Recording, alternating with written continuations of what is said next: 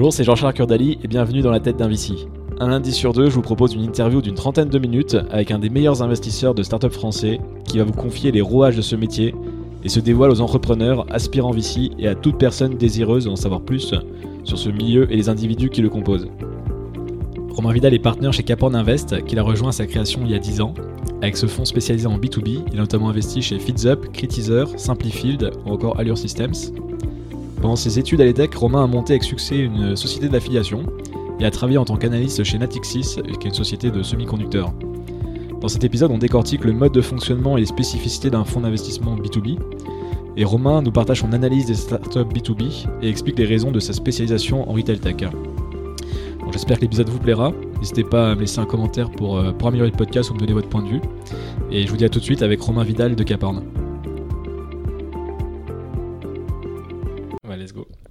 Bonjour Romain. Bonjour. Merci euh, pour ton temps. Est-ce que tu peux te présenter en quelques mots pour commencer? Bien sûr. Euh, merci pour l'invitation déjà. Euh, donc oui, moi je suis, je suis Romain Vidal, je suis partenaire chez Caporn Invest. Donc on est un, on est un fonds d'in- d'investissement en capital à risque. Euh, et donc moi ça fait 10 ans que je suis VC à peu près. Avant ça, j'ai fait un passage par Natixis où j'étais Sales Side Equity Research euh, sur la- le secteur des semi-conducteurs. Et en parallèle de mes euh, euh, quatre premières années de vie professionnelle, j'ai monté une société dans l'affiliation sur Internet qui a bien marché. Et en fait, c'était le préalable à mon entrée chez Caporn. Donc, j'ai monté cette boîte en deuxième année des decks. Ça a commencé à marcher pendant ma césure justement chez Natixis. Euh, ça a bien marché pendant ma dernière année d'école. Et, euh, et donc, euh, arrivé à ma sortie d'études, j'avais moins de problèmes d'argent peut-être que, que d'autres étudiants. Et, et j'ai rejoint Caporn à sa création en fait. Euh, T'arrives au tout début. je suis arrivé au tout début de Caporn, ouais, effectivement. euh, il y avait quatre, euh, quatre associés fondateurs. Ils ont pris leur premier bureau. Ils étaient en train de d'avoir l'agrément pour pouvoir opérer un fonds. Et ils préparaient la première levée de fonds.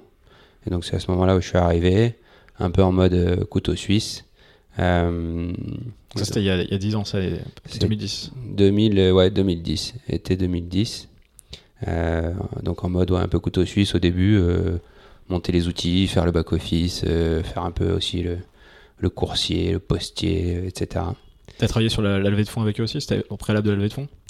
Euh, j'ai travaillé sur la levée de fonds, plus sur la partie back-office que sur la partie euh, euh, commerciale sur le premier fonds. Alors après, j'ai, pour plus à un niveau symbolique, j'ai quand même fait du, lead gen. Il faut savoir que chez Caporn, donc on a un, modèle où on a beaucoup d'investisseurs. On a près de, sur le premier fonds, on avait 150 euh, investisseurs, dont beaucoup sont des privés.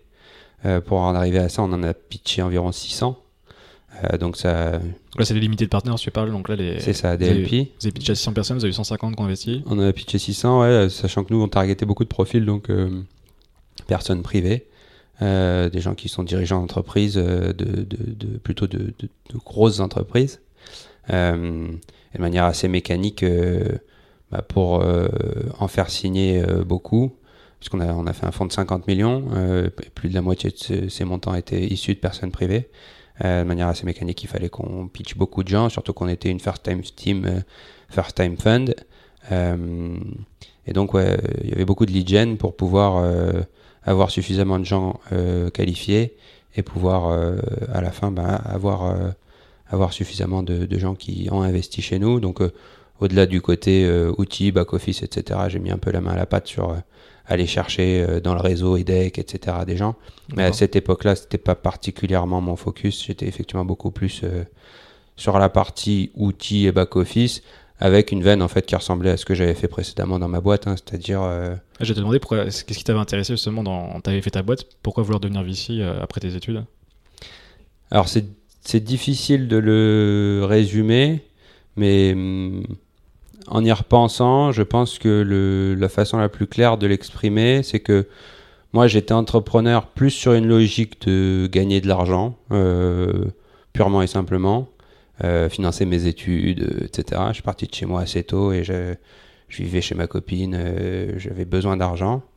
et donc mon approche entrepreneuriale a vraiment été une approche de recherche d'une niche dans laquelle je pourrais faire un, trou sans que ça me coûte trop cher. Donc en gros, j'avais les moyens d'acheter un site internet, enfin un nom de domaine, et d'y passer du temps. Et c'est par opportunisme que euh, bah, je suis allé sur l'affiliation parce que c'était là où il y avait, euh, le, à mon sens, le plus de potentiel euh, d'enrichissement sans dépenses significatives. Et donc l'intérêt pour le VC, ça c'est. Et du coup, oui, en fait, le, lien il se fait. Moi, en tant qu'entrepreneur, je n'ai pas cherché d'investissement, je n'ai pas recruté, je n'ai pas investi, je n'ai pas. Et au final, c'est des choses qui euh, peut-être aussi par manque de skills euh, personnels. C'est pas des choses sur lesquelles je me sens particulièrement à l'aise. Gérer une boîte, c'est pas euh, c'est pas quelque chose qui, qui à l'époque en tout cas me paraissait faisable avec mon, mon mes skills personnels. Et au final, le VC, sur le papier, ça ressemblait un peu à mon approche entrepreneuriale, c'est-à-dire un truc où effectivement tu es relativement macro, euh, où tu recherches des opportunités, où tu participes mais sans gestion euh, ni administrative ni humaine, etc. Et où euh, tu es sans cesse effectivement à la recherche d'opportunités. Alors avec une approche différente que celle de mon expérience entrepreneuriale parce que il n'y a pas ce côté, enfin c'est l'inverse exact en termes de, il faut pas que ça coûte cher à l'entrée. Parce qu'effectivement, le modèle du VC, c'est plutôt de financer des boîtes qui ont besoin d'investissements significatifs.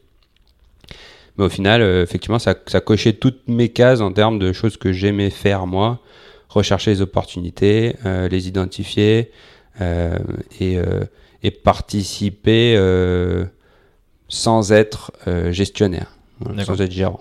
Ok, et donc tu es arrivé chez Caporn, et c'est quoi la, thèse de Caporn Qu'est-ce que propose Caporn aujourd'hui? Alors la thèse de Caporn, elle s'est bien affinée au fil des années, mais à l'origine, l'ADN de base, c'est que nous, on voulait un fonds qui... Euh, alors j'ai un, de mes associés, euh, Guillaume, qui aime bien parler de la génération Google. C'est-à-dire qu'effectivement, nous, euh, alors moi j'avais 25 ans, mais mes, associés avaient entre une trentaine et une quarantaine d'années, on était plutôt jeunes. et on partait pas du postulat que personne n'avait monté 5 boîtes revendues, 5 IPO, etc. donc on partait plutôt du principe qu'on savait moins et qu'on avait besoin de trouver euh, à l'extérieur des gens qui allaient pouvoir euh, apporter tout ce qu'on savait pas. Et donc l'ADN, c'était justement de s'entourer d'un réseau de gens euh, qui avaient une expertise, une expérience, un réseau et du temps pour aider. et donc ça, part de là. ces gens-là, du coup, c'est ceux qui ont investi Voilà, ces gens-là, ce sont les dirigeants qui ont investi chez Caporn. Donc c'est les gens euh, qui sont issus des, grandes entreprises françaises et euh, qui ont eu des postes de fondateurs, de dirigeants, de CEO, de managers euh, à très haut niveau et qui souvent soit étaient au, milieu de leur carrière ou en fin de leur carrière, avaient bien réussi leur vie professionnelle, voulaient redonner un peu justement à la communauté entrepreneuriale tout ce que eux avaient pu trouver dans le business euh, et, nous, on trouvait que ça faisait du sens de, mêler ces deux communautés et finalement d'utiliser le patronat euh, français au service des entrepreneurs et de, boucler la boucle euh, entrepreneuriale. donc ça, c'était l'ADN de départ. Et puis ça a évolué maintenant vers un modèle où effectivement on investit que en B2B parce que c'est là où on a le plus de pertinence en termes de stratégie d'invest, en termes de choses qu'on peut leur apporter. Et, et, un modèle où on les utilise en grande majorité sur un élément qui nous paraît l'élément le plus clé, qu'on a découvert au fil des premières années, qui est la réduction des cycles de vente, puisque en B2B, euh, un des enjeux, c'est de ne pas passer 18 euh, mois à signer son premier client. Donc nous, on utilise ce réseau euh, de dirigeants et leur réseau, en fait, pour donner accès aux sociétés de notre portefeuille, aux décideurs des industries que eux targetent en termes de, de prospects. Quoi. D'accord. Et dans le B2B, vous avez des industries, vous avez un focus dessus principalement ou c'est tout type de boîte B2B Alors ça aussi c'est venu au fil du temps. Euh, au départ on avait une approche très généraliste. Et au fil des années, et euh, en particulier à, travers euh, une initiative personnelle, on a commencé à développer des verticales d'expertise. Donc ça a commencé avec le retail que j'ai porté moi depuis maintenant 6 ans à peu près. et c'est parti, encore une fois, du, d'une initiative perso et d'une analyse sur la base de... Je voyais beaucoup d'intérêt par exemple pour la fintech. et pour autant, quand je regardais le, top 10 des banques depuis 30 ans, euh, je n'en voyais aucune euh, changer. C'est les mêmes. Hein, euh, les, leaders bancaires n'ont pas changé en 30 ans. et en revanche, quand je regardais le top 10 des retailers depuis 30 ans, là pour le coup, il n'y en avait quasi plus aucun dedans. Le classement avait été complètement transformé. Ma, mon postulat, c'était de dire, bah, finalement, il y a quand même plus de chances que les acteurs d'une industrie se mettent à dépenser des sommes importantes euh, sur de la transformation quand ils se sentent en danger et que c'est tangible. Quoi. Et donc. Euh, euh ce que tu disais, j'ai vu dans un article, c'est quand ils ont peur de mourir qu'elles euh, font des mouvements. Donc effectivement, le retail paraissait bien correspondre à cette problématique. et, et tout. Enfin, après, c'est vrai que c'est très binaire comme approche. C'est qu'il y en a qui vont dire, bah oui, mais au contraire, ils sont en train de mourir, donc bah, c'est une industrie qui est, mourante, euh, vaut mieux pas investir dessus. Euh, euh, tes clients vont mourir les uns après les autres. ça, c'est une façon de l'approcher, qui est une approche que beaucoup d'autres fonds peuvent avoir. Et moi, j'ai tendance à avoir l'approche inverse, qui est de dire, pour le coup, c'est une industrie qui n'a aucune chance de mourir. Il y aura toujours du commerce, d'une façon ou d'une autre. Il faut qu'elle se réinvente. Voilà, elle va se réinventer. Et ces acteurs, surtout quand ils vont en voir quelques-uns capoter, vont se dire bah, on n'a vraiment pas le choix, et c'est un peu ce qui se passe avec un Walmart quand il rachète euh, Jet.com d'une certaine façon. Euh, euh, c'est des mesures coûteuses et, et, et, brutales, mais qui effectivement, bah, pour nous, ici, peuvent faire la différence si la boîte en question est dans ton portefeuille. Quoi. Moi, je l'ai vu en livraison, par exemple, avec Carrefour, les audateurs par rapport à Amazon, Amazon Prime Now, justement, qui, qui rachetait à tour de bras là aussi, ou qui essaie de se positionner sur, sur les boîtes. C'est effectivement en ce moment c'est c'est assez euh, tangible euh, le, sentiment d'urgence. Alors après, euh, on peut, moi je regrette encore le côté un peu gadget aujourd'hui des choses qui sont rachetées par un certain nombre d'acteurs. Et j'attends justement que la vague redescende jusqu'au cœur du métier. Et moi, mon pari est vraiment là-dessus. C'est moi, j'ai choisi de faire des investissements dans des choses qui adressent le cœur de métier du retail, en pensant qu'effectivement, à l'aune d'une vraie crise, euh, tu allé dépenser le plus possible sur ton sur tes fondamentaux. Très bien. Et toi justement, en tant que VC qui est spécialisé du coup plutôt sur la retail tech, comment ça, enfin ça, ça change quoi dans ton quotidien? C'est que tu vas, tu vas lire beaucoup d'articles là-dessus, tu vas te renseigner euh, avec des experts, c'est en voyant les entrepreneurs. Comment ça se passe euh, pour, pour choper cette expertise au quotidien? Alors moi, je suis un peu extrémiste dans mon approche euh, sur l'ensemble des sujets que, que j'aborde. Et donc le retail, euh, comme le reste, euh, j'ai commencé par faire des stages en magasin. Donc on, a la chance d'avoir quelques LP chez nous qui sont justement des, des, grands noms du retail, donc qui m'ont facilité l'accès à une semaine intensive dans leur point de vente pour vivre tous les métiers, etc. Et vraiment m'imprégner de la réalité du terrain parce que c'est un des trucs qui me posait le plus question. C'est ok, euh, sur le papier, il y a plein de choses qu'il faut faire. Mais dans les faits, ça reste des gens en magasin qui ont un métier depuis 5, 10, 15, 20 ans et à qui tu peux toujours dire oui, mais c'est la meilleure façon de faire, mais qui vont probablement quand même être relativement réticents à des changements profonds.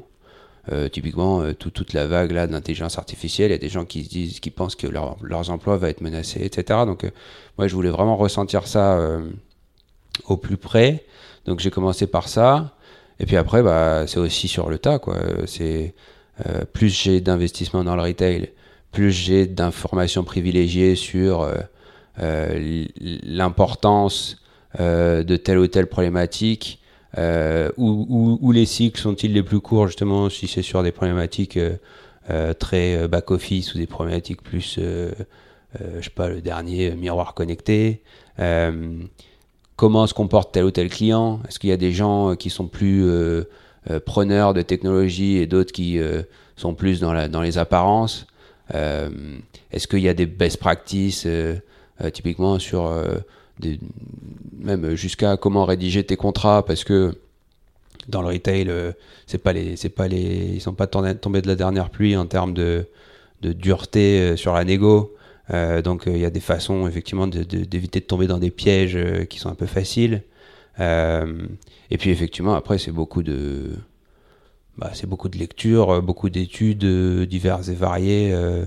on a fait des études là récemment sur très analytiques sur la différence de performance en termes de chiffre d'affaires, en termes de marge, en termes de performance en bourse entre des acteurs qui avaient une forte activité M&A sur la tech et d'autres qui n'en avaient pas du tout. Enfin, il y a une... Euh, ouais, il y a, ça. Enfin, au final, euh, c'est un peu mon comportement. Je pense que c'est important dans le VC d'être un peu comme ça. Moi, je suis un peu euh, extrémiste sur... enfin, un peu obsessionnel. Quand j'ai envie de creuser un truc, je vais au bout. Euh, Justement, qu'est-ce que tu attends des, entrepreneurs que tu reçois alors que ce soit en site, série A ou plus, euh, qu'est-ce que qu'est-ce que tu attends de la part des entrepreneurs en B2B euh, Tu veux justement des gens qui maîtrisent parfaitement leur, leur sujet quel, genre d'équipe tu va t'intéresser?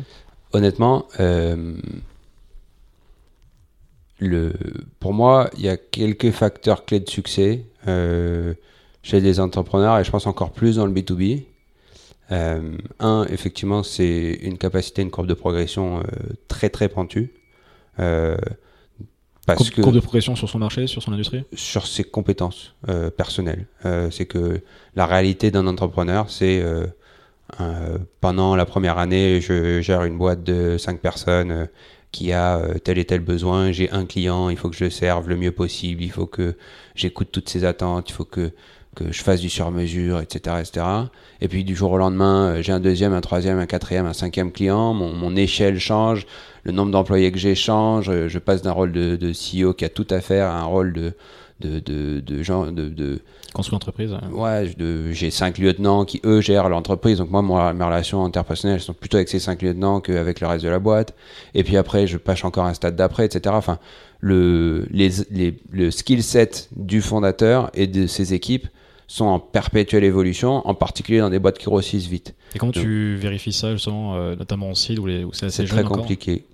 C'est très compliqué, euh, mais c'est sûr que moi j'ai à cœur de, de, de, me faire une conviction sur, euh, sur l'intérêt non fin d'un fondateur pour l'apprentissage, quoi, la, soif de savoir, la soif de, de, creuser tous les best practices qui existent, le, être, sans cesse euh, à l'écoute de, tout ce qui peut sortir sur le marché, avec euh, une nuance, c'est que c'est pas, euh, ça c'est peut-être un piège dans lequel peuvent tomber certains, le but n'est pas de reproduire à l'identique, le but est de se nourrir de tout ce qui existe pour écrire sa propre recette. Donc ça c'est un, premier point effectivement qui est très intangible mais qui me paraît être vraiment le, point le plus critique. et le deuxième point, ça va paraître peut-être simple, mais c'est la capacité à dire non en fait. Euh, le...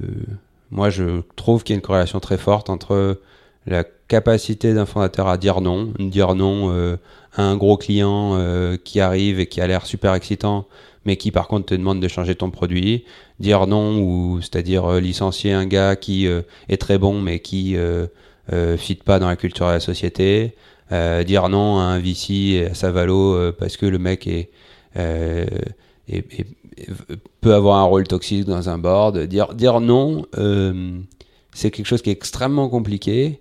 Et j'ai le sentiment, en tout cas, au fil des années, que euh, cette capacité à savoir dire non et à se focuser sur une vision d'origine et à, garder le cap, c'est un facteur clé de succès qui est absolument clé. Et dans le B2B, c'est encore plus vrai parce que, bah, justement, il y a ce côté très alimentaire au début où on fait du service presque. Ouais, on peut, on peut tomber dans, ces, dans ce biais de, de, faire du service, de, de, se, de vendre un peu son âme à ses premiers clients, etc.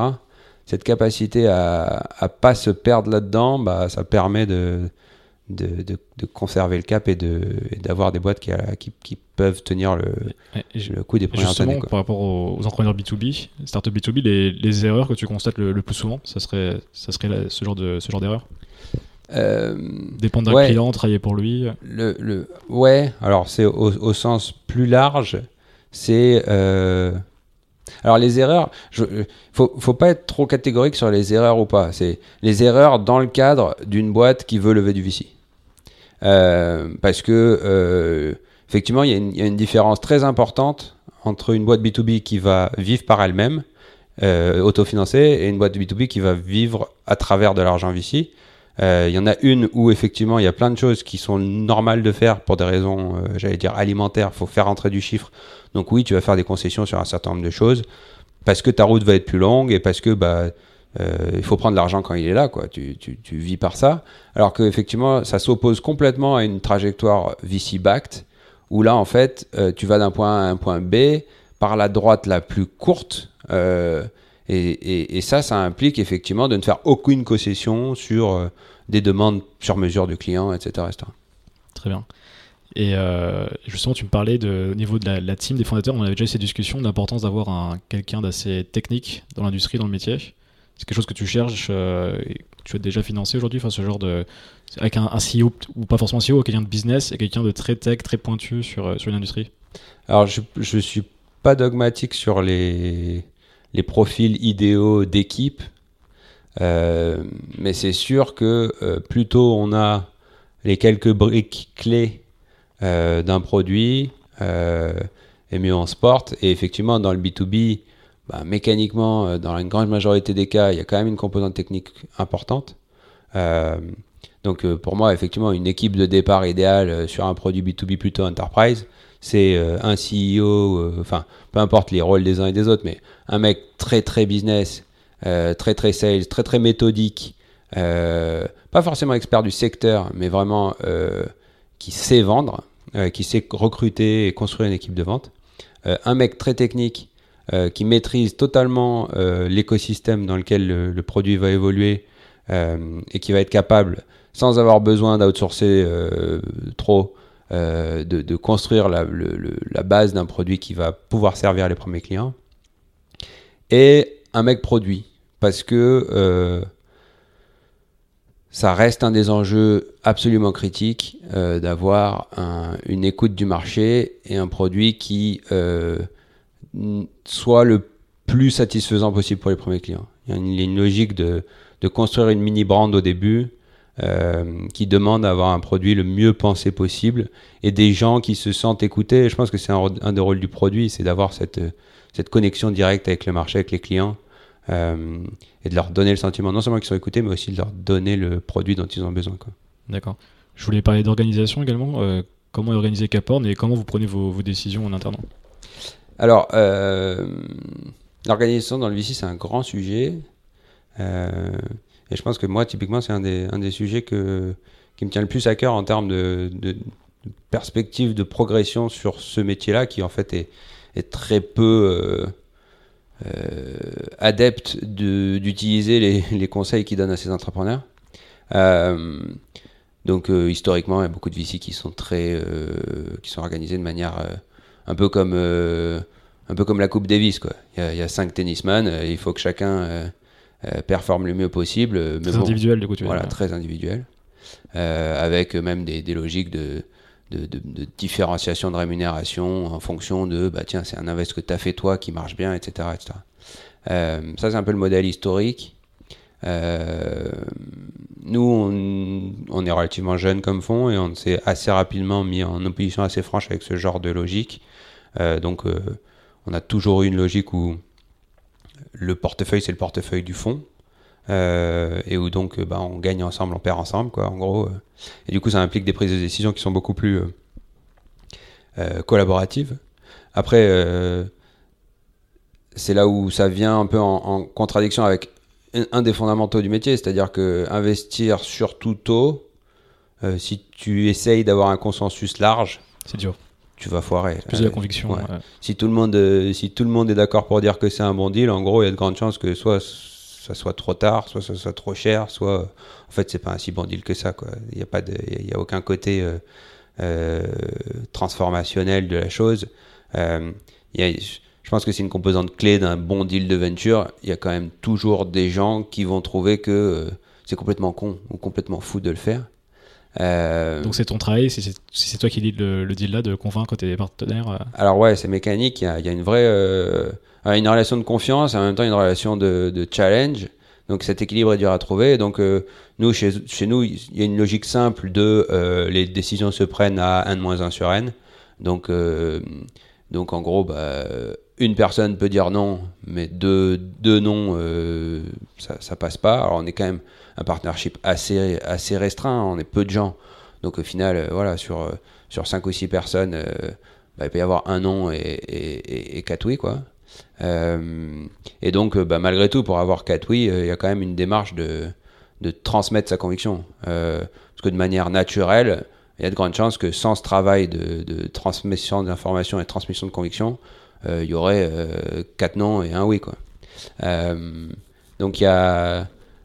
Et en même temps, il ne faut pas tomber dans la vente, parce que ce qu'on recherche, c'est une forme de vérité et pas une forme de c'est un deal que j'ai absolument envie de faire, donc je vais leur raconter que les points positifs et pas les points négatifs. Quoi. Donc ça, c'est un gros défi du VC. Euh, je pense que tous les fonds ont le même genre de problème. Et c'est vraiment quelque chose sur lequel il y a beaucoup de réflexions qui peuvent euh, entrer en jeu pour essayer de trouver un modèle qui soit le plus pur possible, en fait, et d'éviter de, de, tomber dans des biais qui feraient qu'on fait, on fait des mauvais investissements. Quoi. Très bien. Bon, on arrive aux questions de fin déjà. Hmm. Euh, est-ce que tu as des, des, influences particulières dans ce milieu, des, des ouvrages, enfin des, qui t'ont marqué, qui t'aident encore peut-être aujourd'hui euh?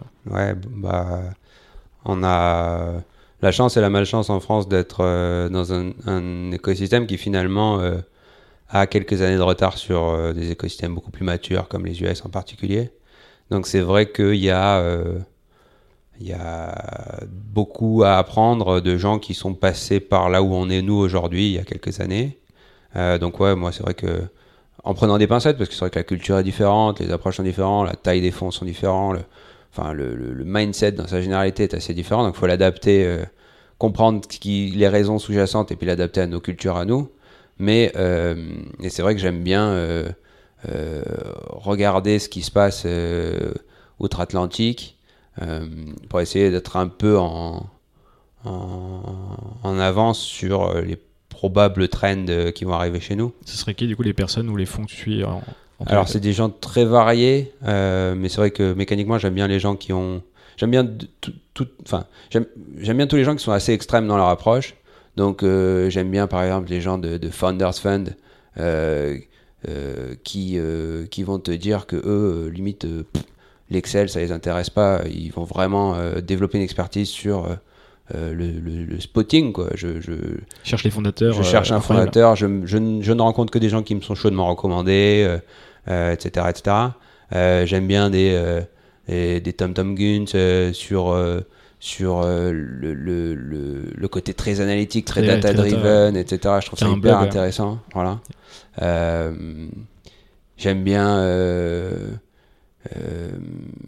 j'aime bien des gens qui ont des, des approches euh, euh, très drivées par les convictions. Euh, alors, je sais pas, y a, là pour le coup, il y, en a, il y en a toute une série des gens qui sont spécialisés. Je sais pas, ça peut être dans l'infrastructure, ça peut être dans, dans tel ou tel secteur de, de l'industrie, et qui vont vraiment procéder en disant bah, les cycles se raccourcissent, il faut prendre des décisions relativement vite. Donc en fait, moi, mon but maintenant, c'est de savoir euh, la boîte que je veux financer.